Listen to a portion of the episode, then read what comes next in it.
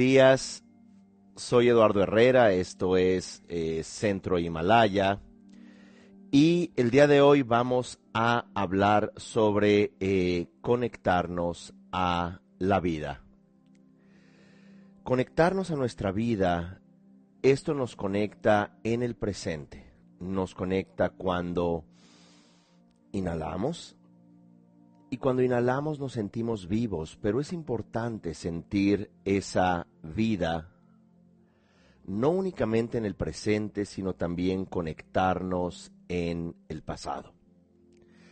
En el pasado no únicamente como eh, de manera muy correcta se eh, hace en psicoterapia, que nos vinculamos a las generaciones anteriores, a la narrativa o biografía emocional generacional, sino que también, como menciona el científico Tom Chi, estamos conectados también al pasado por el hecho que hace 15 mil millones de años todos los procesos físicos astronómicos los procesos eventualmente químicos que dieron lugar a aquellos, aquellas moléculas y componentes básicos para que eh, se pudiera sostener la vida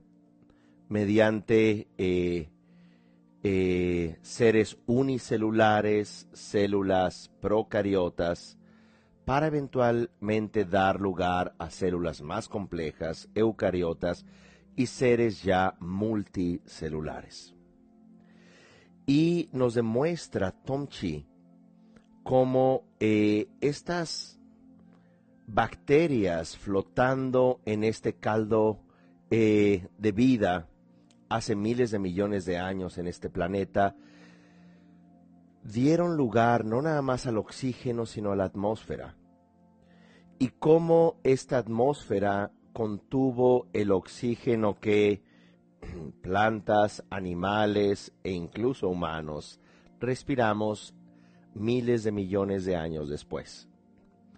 Y cómo también, gracias a explosiones interestelares, explosiones de estrellas, hace más de 40 mil millones de años, trajeron a este planeta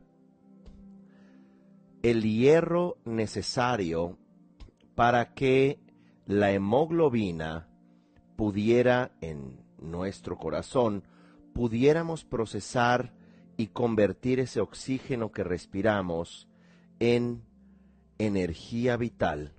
Así que incluso estamos conectados a procesos, explosiones de estrellas hace millones de años, a bacterias que no vemos, no nada más por su tamaño, sino por su existencia hace miles de millones de años en este caldo de vida en el planeta Tierra, y cómo en realidad, si observamos, como mencionaba el Buda, todo está conectado. El Buda hablaba de este concepto como pratitya samutpada, y pratitya samutpada es una palabra sánscrita que significa todo está intercondicionado. Y si incluso nos ponemos a pensar, sin sonar pesimistas, la causa más importante que inhabilita a un adulto a nivel mundial es lo que podemos llamar embolia en algunos países, apoplejía en otros, derrames cerebrales.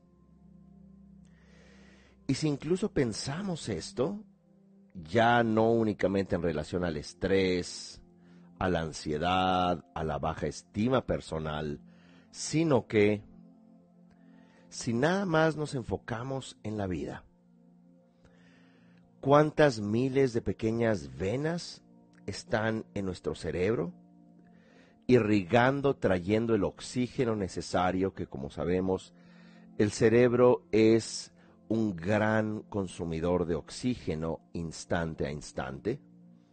Solo hay que dejar de respirar unos eh, cuantos momentos para sentir mareo.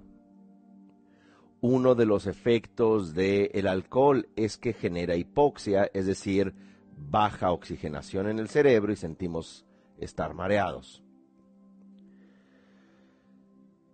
Agradecer como toda esta sangre que irriga el cerebro, toda esta sangre que irriga nuestro cuerpo en general, y que son millones de procesos físicos, químicos, biológicos, incluso pudiéramos decir neuroquímicos, para mantenernos vivos, para estar diseñados en no preocuparnos en la vitalidad y estar tratando de hacer sentido como humanos a través de lo racional.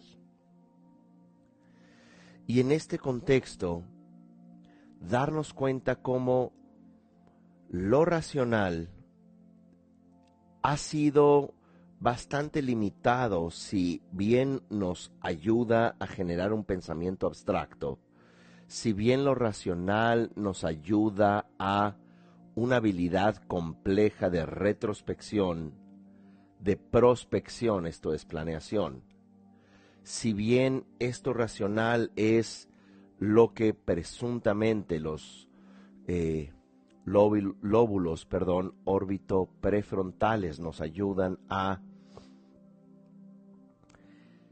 10 funciones, como menciona el psicólogo Dan Siegel, entre ellos empatía, relaciones humanas, entre ellos incluso la compasión, la autorregulación ética. Por otro lado, tenemos un sistema emocional, un sistema límbico, que es el que sin duda alguna los humanos tenemos que rescatar. Como menciona la psicología del Tantra budista, somos seres eminentemente emocionales. Y estas emociones juegan un papel muy importante. ¿Por qué?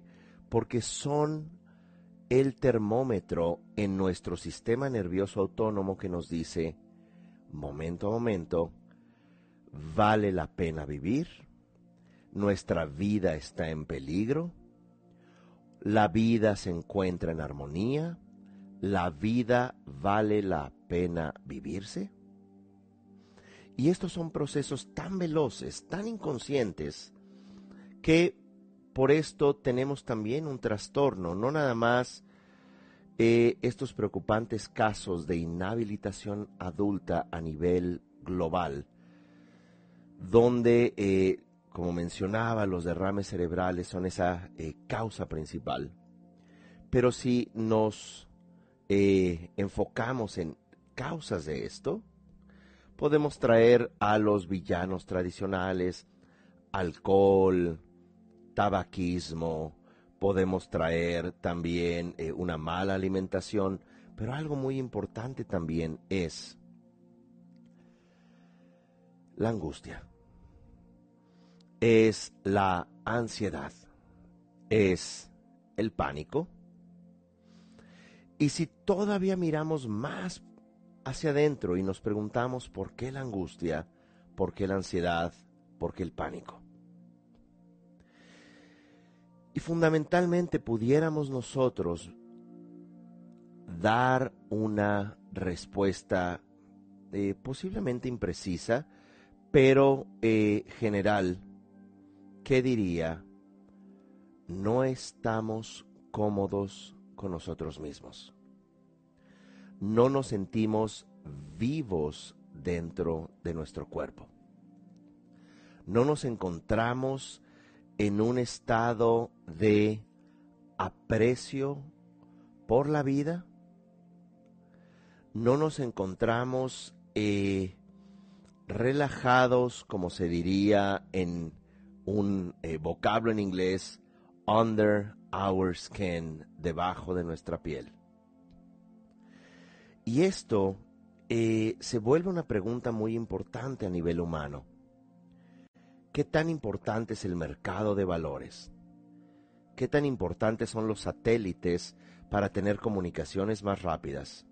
O una pregunta más reciente, qué tan feliz es la gente en las últimas dos generaciones, los últimos 40 años,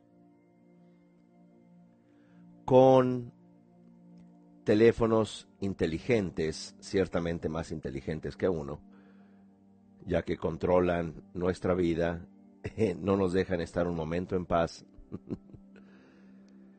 ¿Qué tan feliz nos hace eh, elegir canales y pagar por eventos o canales o series o temporadas en la televisión? ¿Qué tan felices nos hacen las orejitas eh, que simultáneamente aparecen o los dientes en el video? La música y la mímica que haces en ciertas páginas. Todavía hace, eh, digamos, dos generaciones, una generación incluso, la gente esperaba semanas o a veces más meses para recibir una carta. La gente todavía también eh, apreciaba mucho caminar y apreciaba el hecho, muchos niños a nivel mundial, no hablo de un país en particular, que los niños podrían salir tres horas a jugar con sus amigos. Salían con su bicicleta, su balón, eh, eh, ya sea de baloncesto o balón de soccer, ¿verdad? Fútbol. Eh, y llegaban tres, cuatro horas después y cuando ya se metía la tarde, como se dice, los padres iban y les llamaban para hacer tareas. Pero esto no nada más es un cambio tecnológico, sino que es un cambio en términos de el miedo. Si algo hemos aprendido también a nivel de eh, hipercomunicaciones, como dice John Chulhan, es también atraer miedo. Hemos visto cómo el trauma de algo que sucede del otro lado del mundo, lo vemos frente a nuestras pantallas y nos irrita. Cómo es muy fácil manipular la opinión en redes cuando ciertamente casos genuinos e injustos ves a un policía eh, usar un uso brutal e injusto e inhumano de la fuerza sobre otro humano y en ese momento generar enojo de ira eh, romper los cristales de la tienda en tu barrio, en tu esquina. Como eh, el uso, eh, perdón, el abuso, el uso de la fuerza brutal o el abuso a mujeres, que ciertamente es un tema muy delicado, se puede, se pueden mandar escenas y datos en redes sociales, videos que aparecen espontáneamente y de pronto hay ya mensajes de enojo de tus amistades y eso empieza a traer trauma inconsciente, empieza a traer emociones e impresiones que no podemos digerir y que eso se conecta con nuestro propio trauma y frustración. Y esas emociones, esa externalización de nuestra frustración, y estos traumas que llegan a nuestras pantallas también hace que nos desconectemos, hace que generemos estrés, hace que generemos impotencia, hace que nos conectemos con nuestro propio dolor. Y esto es algo sumamente eh, relevante que quiero que meditemos, pero que también que reflexionemos. ¿Qué es sentirnos vivos? podemos sentirnos vivos en términos de la reflexión que ya tuvimos, esto es del pasado biológico, el pasado físico, el pasado químico, el pasado psicológico transgeneracional de toda esta configuración de conexión. Y esto en términos generales es importante para agradecer, para sentirnos vivos. Pero hay algo también sumamente importante en términos de afirmarnos a la vida. Y para esto voy a usar cuatro conceptos iniciales que también tienen eh, cada palabra eh, forma este eh, acrónimo vida, ¿verdad? Y el primer concepto es vínculo. El primer concepto es vínculo en términos de conectarnos. No es para firmarnos a la vida, necesitamos estar vinculados. Y mientras que estudios muy amplios enseñan cómo el cerebro humano se activa con vínculos reales humanos, que si algo muy importante como se dice en la antropología, homus religiosus, homus socialis, somos humanos religiosos de unión y humanos sociales, vemos cómo muchas veces las relaciones humanas dejan eh, en realidad una gran carencia y cómo las relaciones humanas eh, agudizan su dolor hoy en día, cómo la desvinculación humana es uno de los eh, una de las evidencias más importantes de dolor, de frustración y de angustia. Y ya no digamos a nivel religioso, que en estricto sentido, como se maneja antropológicamente, Mircea Eliade decía que el ser humano es eminentemente religioso porque se une en un ritual. Pero hoy vemos cómo las religiones, el misterio, el misticismo, el conectarte a ti mismo con el infinito, por llamarlo de alguna manera, se vuelve a religiones intolerantes, violentas, de certezas, solo mi religión, solo mi aproximación. Entonces, vínculo nos puede ayudar en términos eh, importantes, y en esto vamos a meditar, en sentirnos conectados a nosotros.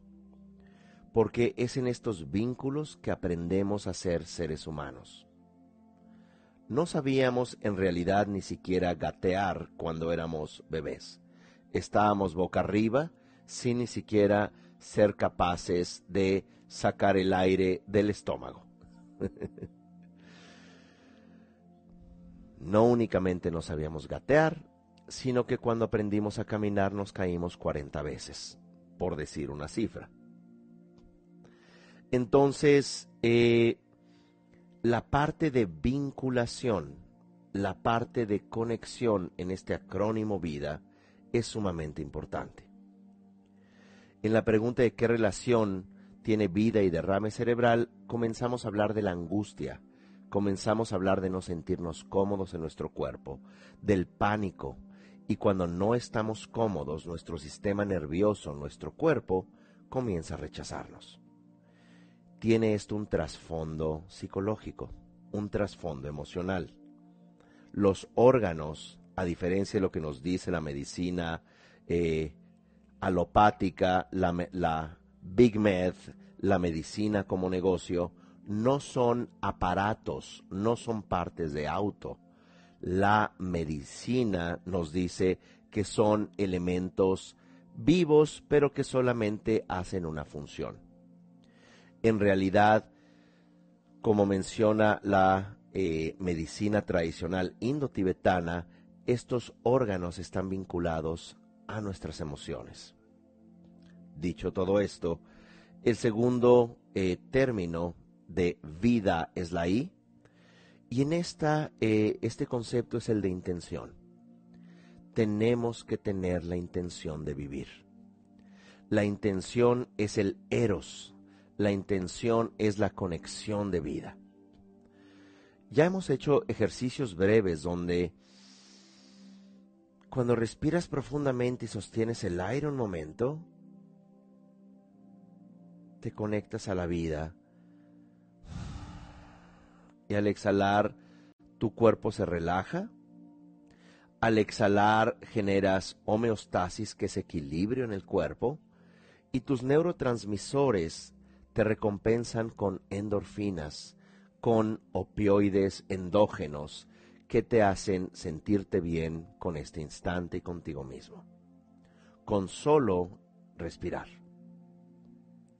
Así que la intención de vida es algo que se trabaja en psicología como el proyecto sentido, como la conexión que tenemos, que incluso nuestros padres, antes de que fuéramos concebidos, ya tenían también un sentido para nosotros.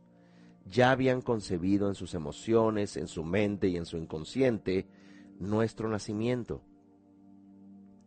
Y que cuando nosotros desde el vientre materno estamos como individuos vivos y lo que anteriormente decía Freud, más de manera intuitiva de hablar de un narcisismo primario o sentimiento oceánico desde el vientre materno, hoy en día está comprobado desde la neurociencia que el bebé desde el vientre materno tiene emociones y que se conecta a la madre no nada más a través del cordón umbilical y el líquido amniótico, sino que se conecta a través de la empatía. Las células de la madre que desean, que aman, que contienen con amor, que sienten vida dentro y naturalmente pudiera, desafortunadamente no es en todos los casos, generar eh, deseo de vida, deseo de amor, eh, esto empieza a activar también las millones de células y el cerebro que tiene eh, funciones intuitivas y como se ha descubierto en los últimos años, las neuronas del pericardio, neuronas, es decir, células nerviosas, células del cerebro, pero por eso le llaman eh, cerebro del corazón, en el pericardio y en el mesenterio, el llamado cerebro del estómago, son células neurales, son neuronas que tienen funciones intuitivas y funciones emocionales que usan animales y que usábamos predominantemente como bebés. Esto es lo que nos conecta a la intención de la vida desde muy pequeños, de ahí la enorme importancia también de la infancia como un elemento de construcción psicoemocional que difícilmente eh, escuelas de psicología pueden negar la enorme eh, sensibilidad o hipersensibilidad que hay en la infancia eh, para la construcción psicoemocional de un niño. Esto es, todas estas fases son cruciales para la estructura psicoemocional. Y que por supuesto infancia no es destino, pero tiene una influencia predominante. Todo esto, muy importante en términos justamente el eros, que no tiene que ver con erotismo, sino es la pulsión de vida, es esta intención de vivir. Y es por eso que muchos, muchas personas que reportan ataques de pánico, ataques de angustia, no puedo vivir incluso por la angustia, he pensado en el suicidio, he pensado en que ya esto no vale la vida. Eh, cuando uno revisa su infancia, uno escucha eh, sus procesos de infancia, nos llevan a esa desconexión. Eh, Lacan llamaba a esto una designación humana al ser humano él afirmaba que no nacemos humanos, sino que somos designados humanos. Y es por esto que toda esta parte contraria, el tánatos, la pulsión de muerte, es una opción, ya que la conexión amorosa, cuando no es cubierta, cuando su ciclo no se abre o no es completado, puede llevarnos a este polo opuesto que incluso existe en la biología, mientras que la homeostasis o el equilibrio del cuerpo está allí, también existe el desequilibrio, que es lo que se llama la reacción simpática en el cuerpo. Cuando la reacción simpática en el cuerpo es, esto es, agresión, estrés, nos lleva a un nivel de congelamiento, nos lleva a un nivel de eh, agresión o pánico, que incluso el sistema nervioso en ocasiones decide colapsar. Eh, los humanos no necesariamente colapsamos instantáneamente, no necesariamente. Pero sí pues, se puede ver en niños donde desafortunadamente no es un experimento, sino que sucede por la compleja eh, cultura eh, exteriorizada humana, niños con falta de afecto, de amor, abandonados, maltratados. Eh, sus conexiones neuronales, su producción de endorfinas, su producción de dopaminas, su producción de serotonina baja de tal manera que en ocasiones es muy difícil hacer un tratamiento psicológico y psiquiátrico, no que no haya esperanza, sí la hay, pero es un proceso muy lento.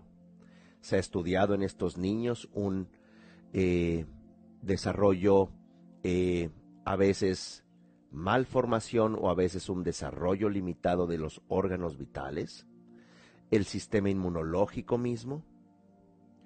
Se ha visto eh, cómo traumas experimentados en la infancia o en algún momento de nuestra vida pueden manifestar sus síntomas físicos como cánceres, esclerosis, enfermedades autoinmunes, incluso 20 o 40 años después. Así que sin más, eh, primero que nada, vínculo, segundo, intención de vida. Ya sea respirando, ya sea trabajando nuestra mente en meditación, en un espacio terapéutico, en vincularse a una genuina espiritualidad y no a, entre comillas, religiones de certeza, solo mi religión es la que te lleva a el nirvana, la liberación, solo mi sistema meditativo funciona, los demás no funcionan. Toda esta intolerancia, ciertamente, es lo que nos lleva a personas religiosas y al mismo tiempo desconectadas. Personas sumamente ortodoxas y religiosas, grupos religiosos completamente patológicos. Gurus explotadores. Agrupaciones como pueden ser eh, religiosas o de liderazgo o de grupos de desarrollo y tests de IQ que utilizan la fragilidad de las personas y las dinámicas se vuelven completamente mamíferas, utilitarias, estratificadas, donde todo el grupo religioso se convierte en la sombra o en el inconsciente de la figura carismática como mencionaba Max Weber. Así que eh, esta parte de intención de la vida es sumamente importante. Y el tercer aspecto, dijimos, V, eh, vínculo, y intención, de devoción. Y aquí la devoción es hacia nosotros. La devoción es hacia nuestra vida. La devoción incluso en algún momento pudiera ser aquello llamado el higher self, el higher power, pudiera ser el poder elevado de uno mismo o el poder cósmico o el poder superior, como quiera que le llamen. En la tradición budista se le puede llamar a nivel sutra Buda, Dharma, Sangha, el Buda como maestro, el Dharma como enseñanzas, Sangha como quien sostiene la experiencia en la práctica, o en el Tantra Guru Deva Dakini. Que en la psicología budista esto tiene eh, una no interpretación, sino una clarísima explicación. Ya en los niveles simbólicos que el budismo reconoce, al final estos elementos de poder superior o fuerza superior o eh, poder referencial se refiere a las cualidades de nuestra mente, no a algo externalizado. Pero que aunque así fuere externo, también es respetable. Si crees en un Dios creador, si crees en un poder de eh, la verdad cósmica o lo que a ti te funcione, lo importante es que cuando hablamos de devoción, esta palabra ha sido secuestrada realmente para el control de masas, para dejar de gestionarte a ti mismo y ver cómo te gestiona la ley religiosa, cómo te gestiona el líder carismático de cualquier eh, persuasión religiosa, espiritual, social. Eh, hoy en día también eh, el mercado es una persuasión religiosa. El mercado es lo más importante, hay que cuidarlo. devoción es otra forma de eros, es otra forma de conexión hacia la vida. Pero ya no nada más a través de vínculos, sino es este entusiasmo hacia tu vida.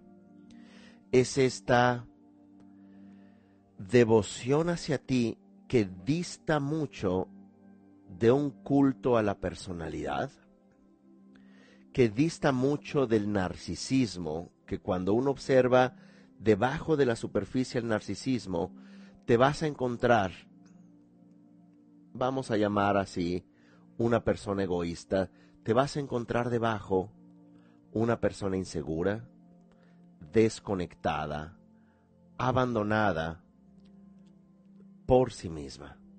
Y por supuesto ya pudiéramos ver que ese abandono de sí mismo o de sí misma viene de un abandono anterior, de no haberse conectado, que esto nos lleva a los vínculos, y que como un sistema compensatorio hablamos todo el día de el trabajo, de nuestro cuerpo, las proteínas y eh, las vitaminas, o hablamos de política, o hablamos de la verdad religiosa, que es única y que curiosamente nada más la verdad es mía, los demás no.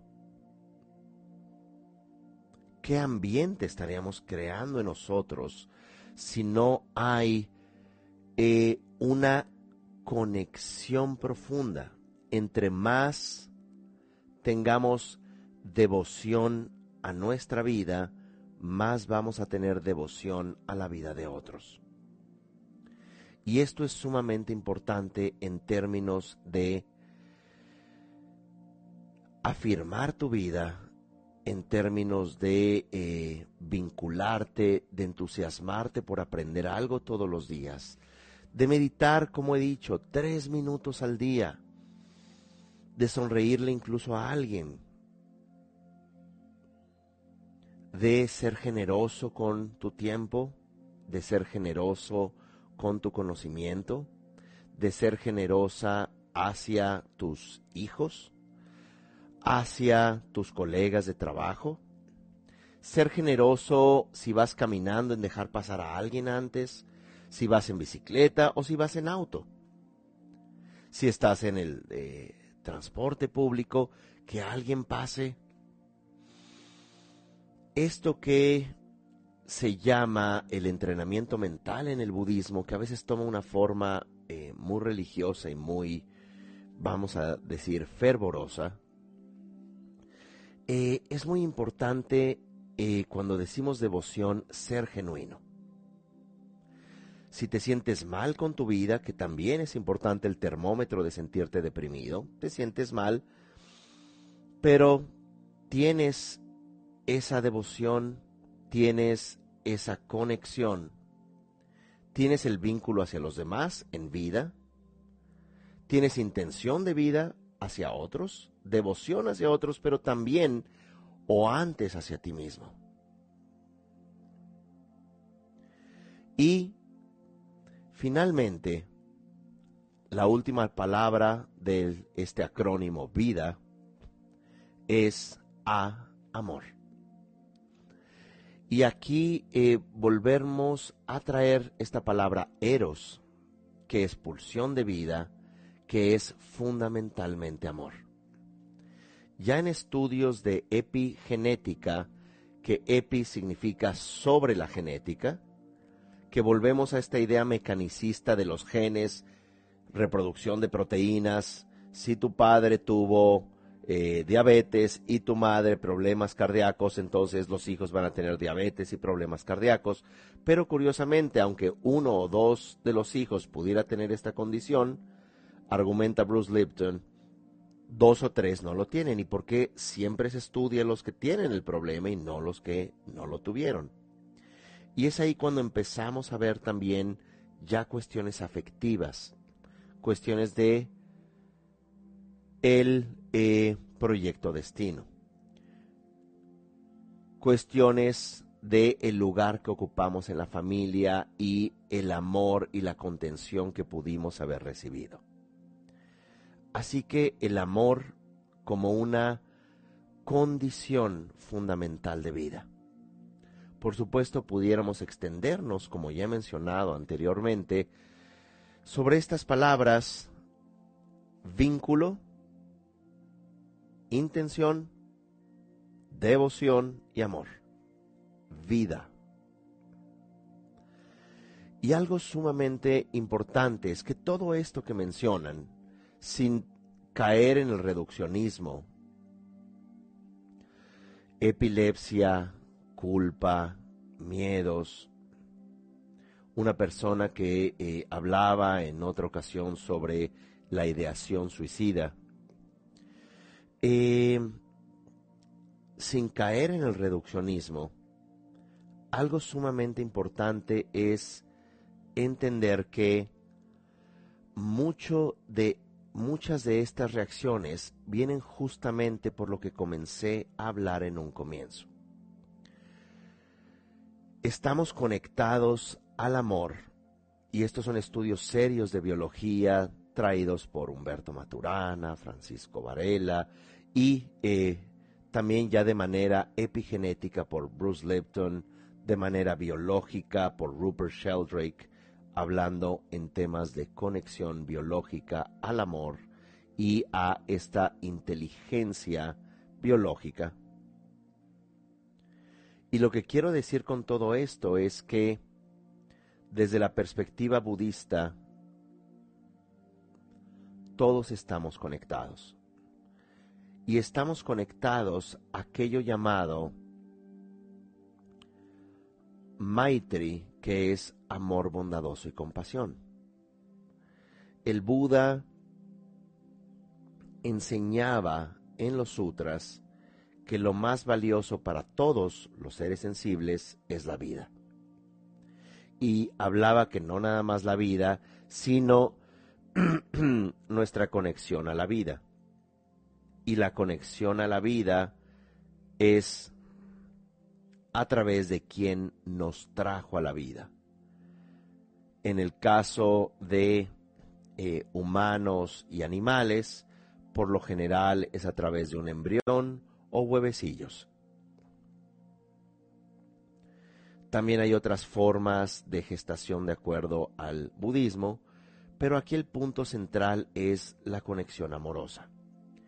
Y que esta conexión amorosa eventualmente nos trae a la interdependencia, a que todos necesitamos de todos, como, como comenzamos a hablar al comienzo de esta sesión, de explosiones estelares para el hierro, que ahora mismo es un componente esencial de nuestro corazón para procesar con la hemoglobina el oxígeno en la sangre. Cada vez que respiramos es el hierro. y que como bacterias que ni vemos o vimos porque existieron hace millones de años, generaron la atmósfera.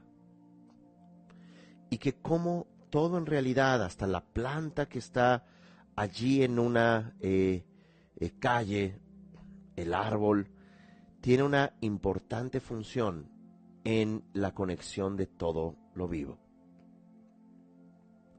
Y que en esta sociedad narcisista, que te plantea que entre más aislado estés, no únicamente porque ciertamente hay un virus riesgoso, pero entre más te aísles, entre más te presentes aisladamente en tu perfil de redes sociales, entre menos relaciones tengas, entre menos conflictos tengas con otros y si somos adultos, sabemos que no hay relación genuina sin conflictos o negociación, pero ahora es la teoría del no conflicto.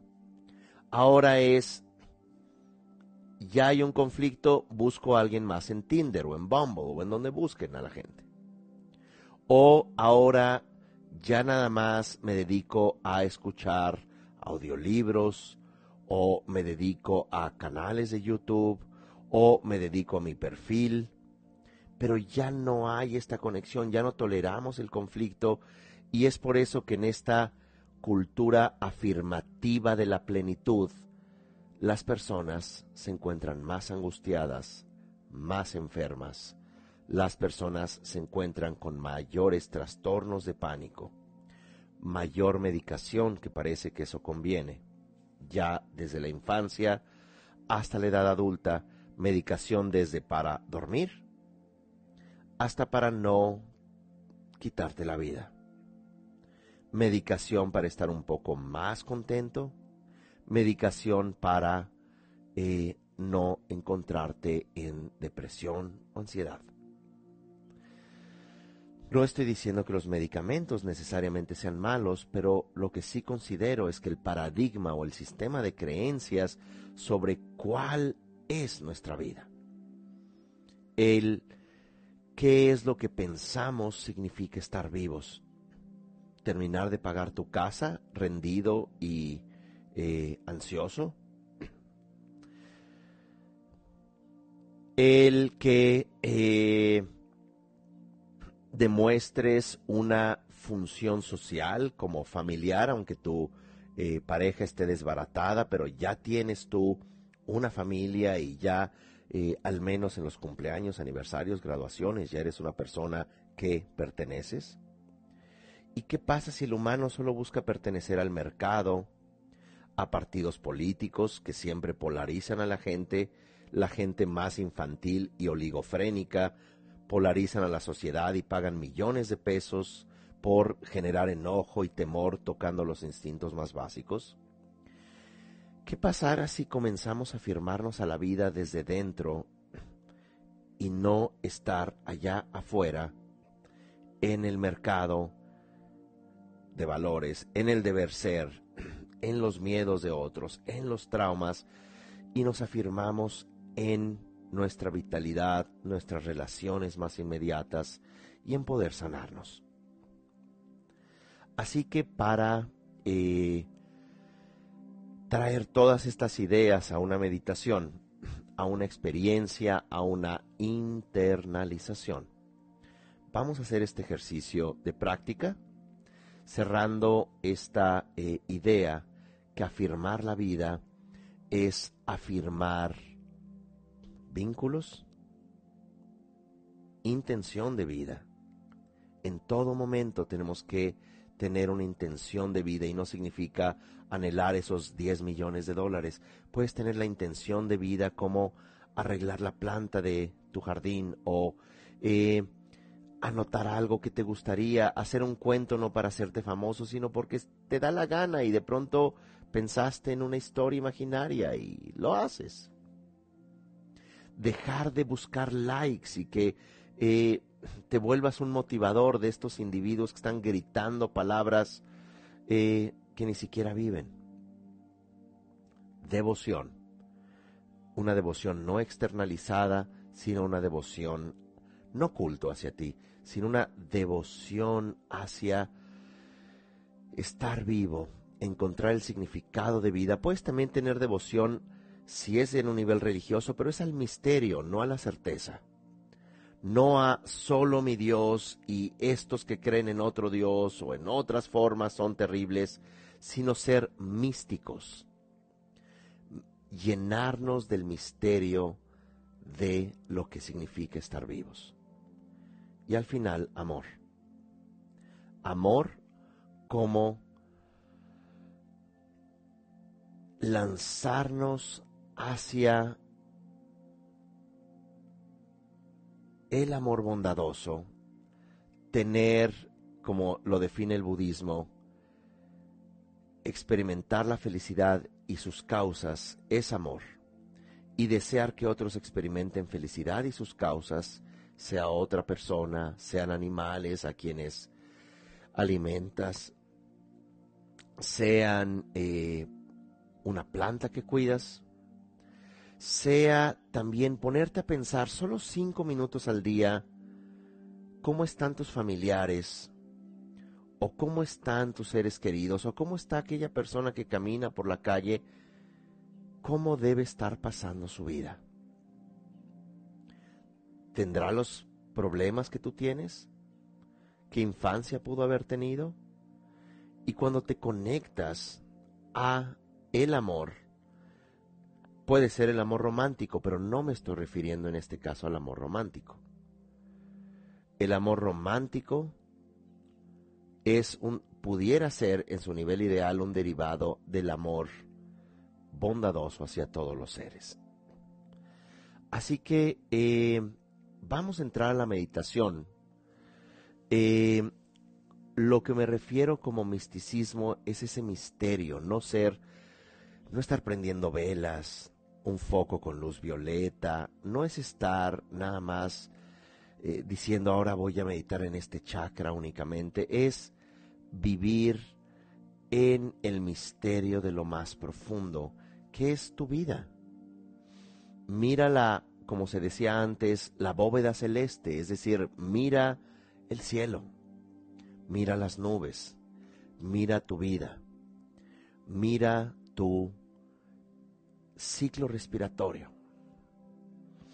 Así que, muy bien, vamos a eh, hacer esta meditación.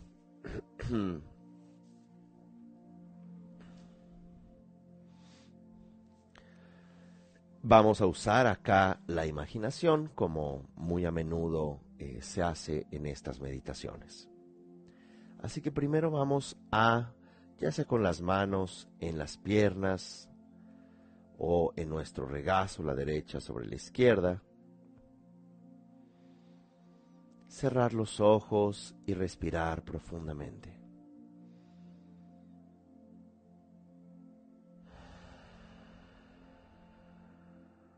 Ya que estamos relajados,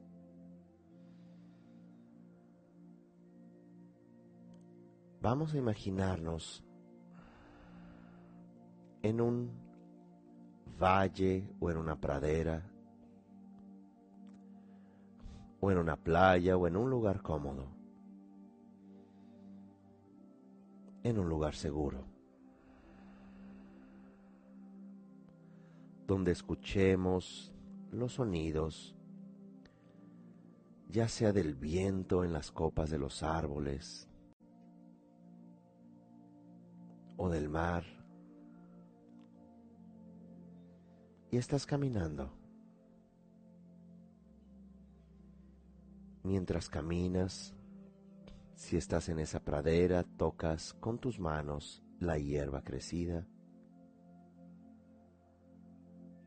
Si estás en la playa, puedes sentir en tus manos un poco de arena que tomaste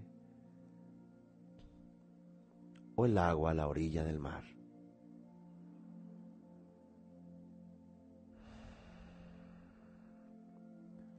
mientras caminas. Observas decenas de animales ya sea en el aire volando,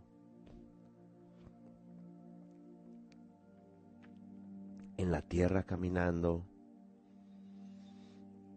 o en el agua.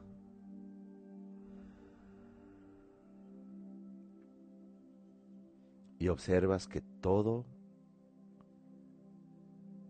todo está conectado a la vida.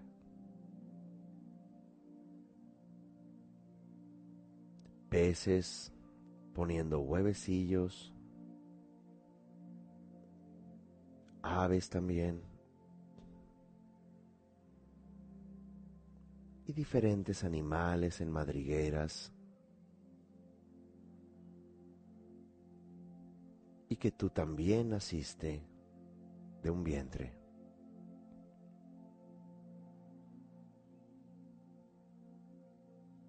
Evolutivamente todos venimos de esa misma célula unicelular procariota, de esa misma estructura de DNA. Así que esos seres, incluso árboles vivos, tienen estructuras celulares que pudiéramos decir son primas de nuestras células.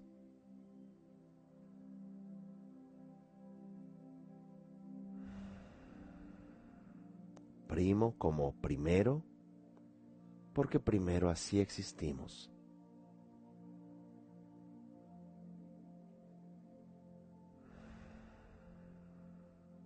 Nos vinculamos a nuestra historia. Nos vinculamos a mamá y a papá, vivos o no, y a los papás de papá y mamá, y nos vinculamos a los elementos como el viento, el agua, la tierra y el calor, que es el fuego.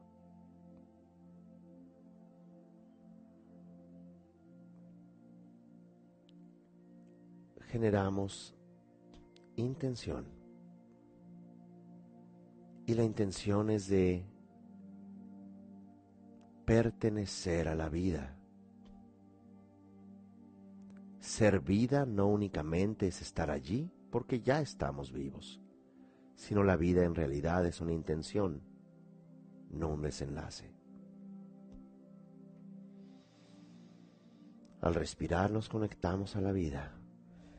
Al caminar en esa pradera o en ese bosque nos conectamos a la vida.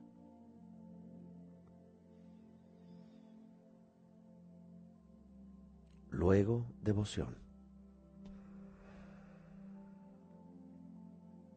Nos vinculamos a la devoción de sentir la vida en nosotros y sentir la vida en los otros. De sentir a los elementos, agua, tierra, fuego, viento, espacio que están en todo nuestro cuerpo al igual que en todo todos los ecosistemas. La devoción de estar conectados, la devoción de los ciclos de vida, la devoción a un perfecto orden y sentido. Y finalmente, amor.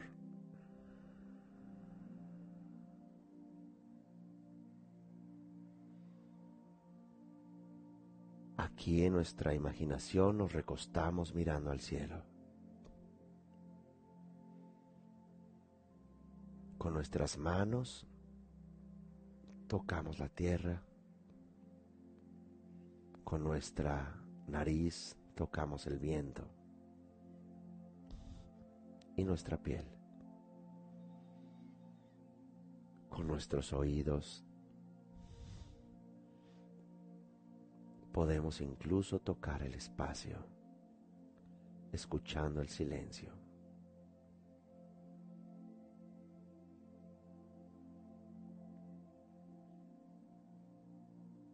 Con nuestro corazón y piel sentimos el elemento fuego, el calor de la vida.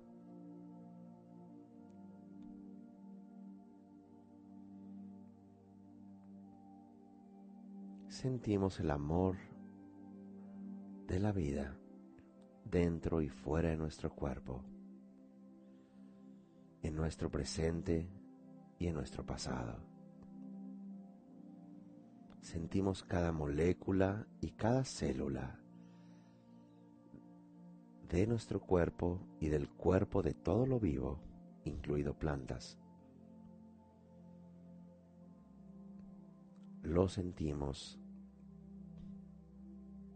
vivo.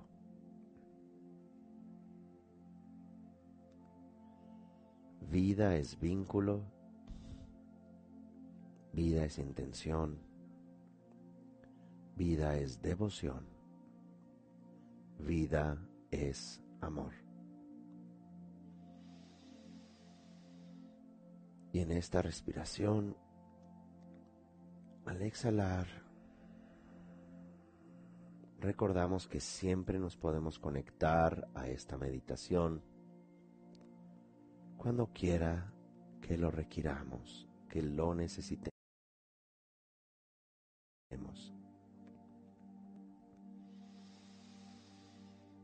Miramos a todos los seres y todos los seres nos miran con amor. Y vamos saliendo de este ejercicio sintiendo el vínculo con todos los seres la intención de vida, la devoción al equilibrio, a lo que es sano y al amor bondadoso. Y vamos saliendo de este ejercicio